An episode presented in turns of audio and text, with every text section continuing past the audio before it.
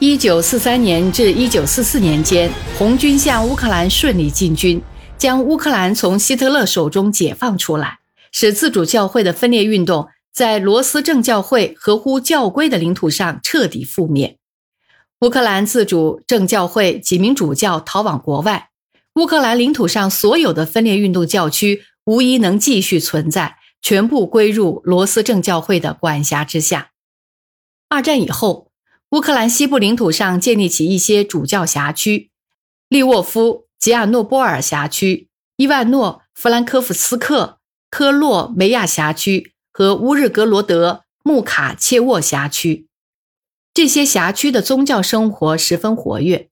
赫罗晓夫的迫害虽触及乌克兰西部某些主教辖区，但程度并没有其他辖区那么严重。甚至赫鲁晓夫在全苏掀起关闭教堂的浪潮之后，一九六零年至一九八零年期间，仅利沃夫、吉亚诺波尔一个主教辖区仍然还有两千左右个祈祷所，超过了俄罗斯教会社团总数的四分之一。这些祈祷所大部分集中在乌克兰西部。前面已经谈到，这个地区几乎没有被宗教镇压活动所触及。这首先与下述事实有关：即乌克兰西部各州于1939年才归入苏联，很快便发生了伟大的卫国战争，所以苏联只能在战后才开始在加利西亚进行改革，这是很自然的事。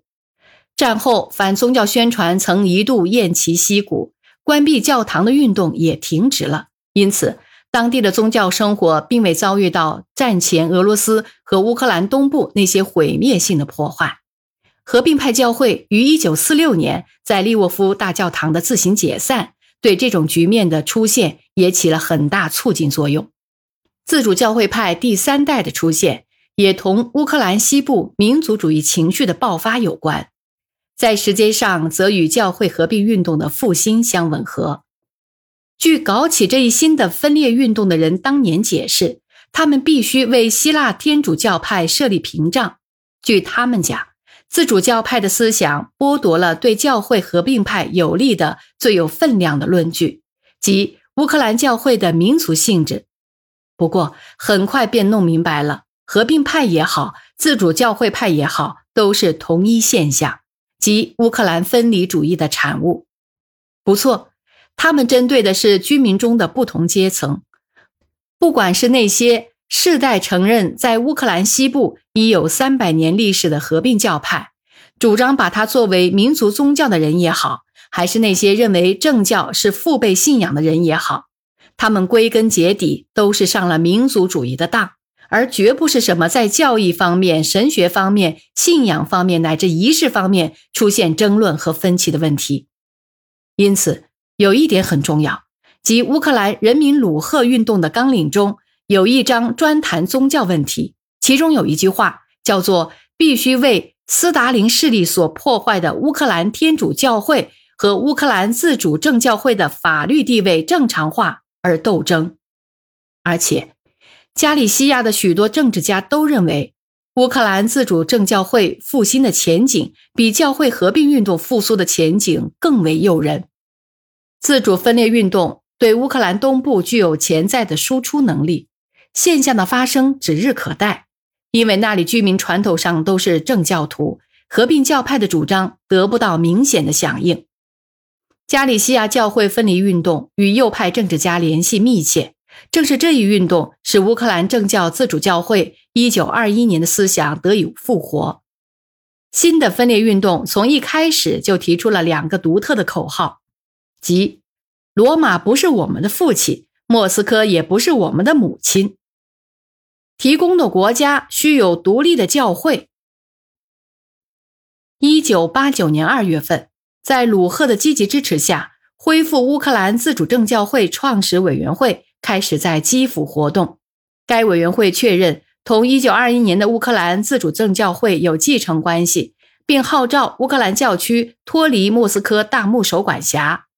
一九八九年八月，利沃夫彼得保罗教堂主持大祭司。弗拉基米尔·亚列马宣布，他的教区脱离罗斯正教会管辖。嗣后分裂活动开始壮大。活动决定在两个方向上展开，即在俄罗斯教会主教中寻找一位反水的高级僧正，同时跟侨民圈子和境外保留的教会建立接触。但是，圣弗拉基米尔教会两大分支的特殊合作关系并没有能够出现。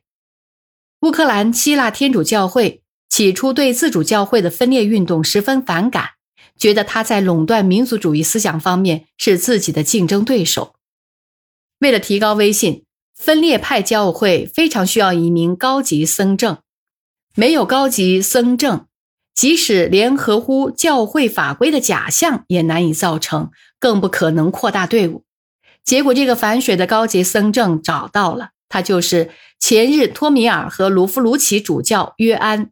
他曾受到莫斯科大牧首辖区很大的委屈，这使他同意复合分裂运动。十一月份，博德纳尔丘克通电声明自己脱离俄罗斯教会主教团，有人对他进行过说服工作，但未能收效。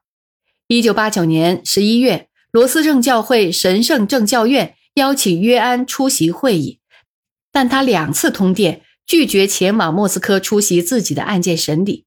这之后，约安因分裂活动被罗斯正教会神圣正教院剥夺其高级僧正教职和僧侣资格。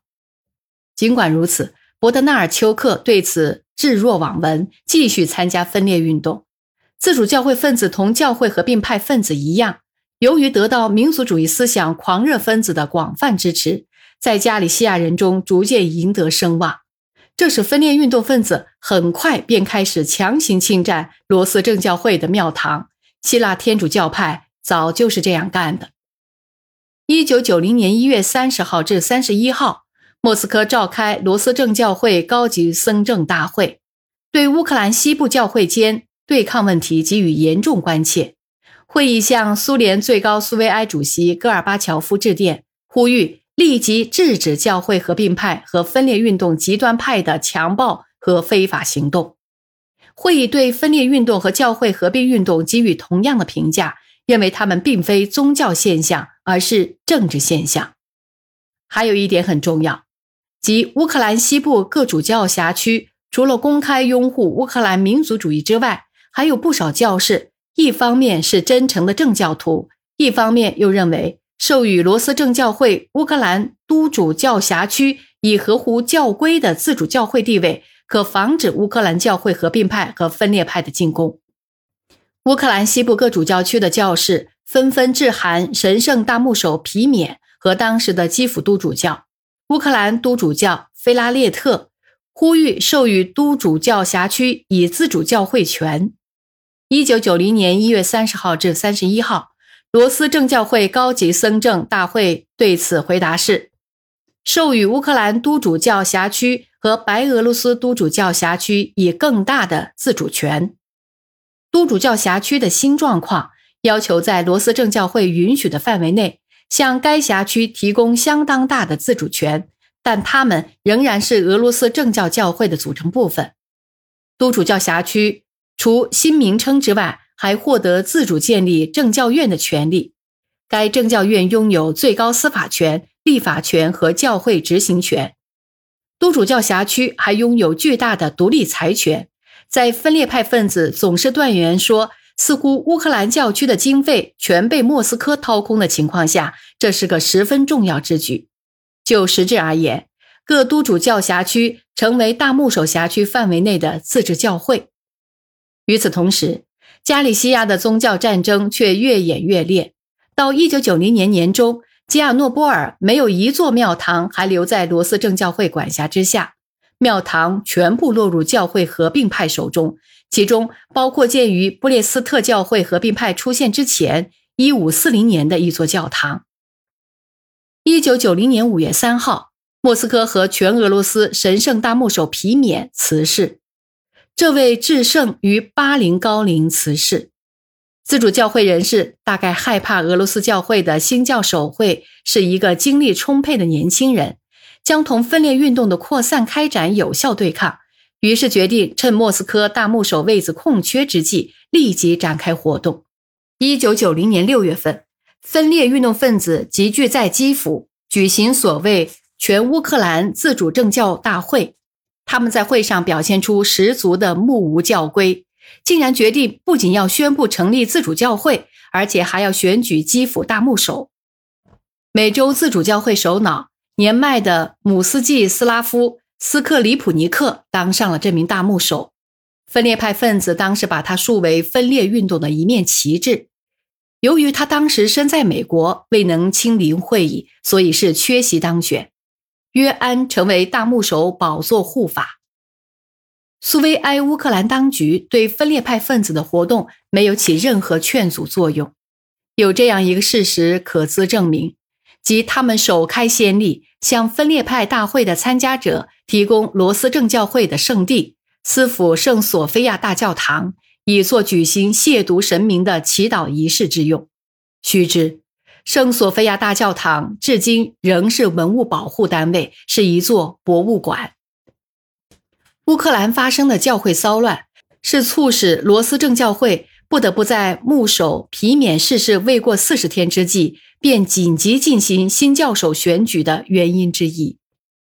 各教区主教联席会在其决定中谈到了乌克兰十分复杂的宗教局势。会议指出，教会合并问题使罗斯正教会。同梵蒂冈的相互关系紧张到极点，破坏了政教和天主教继续顺利对话的希望。会议还谴责了破坏乌克兰西部教会和平的乌克兰分裂自主教派的行动，指出乌克兰正教会实行自我治理的公正意图未能在保留教会统一教规的框架下实现，而是走上了一条错误道路，必须承担由此产生的一切极其有害的后果。各教区主教会强调指出，乌克兰正教会在获得广泛独立的同时，不仅仍然处于莫斯科大牧首辖区之内，而且同教区所有正教教会的关系也必须合乎教规的规定。选举莫斯科和全俄罗斯新牧首，对自主教会分裂运动之后的命运也有间接关系。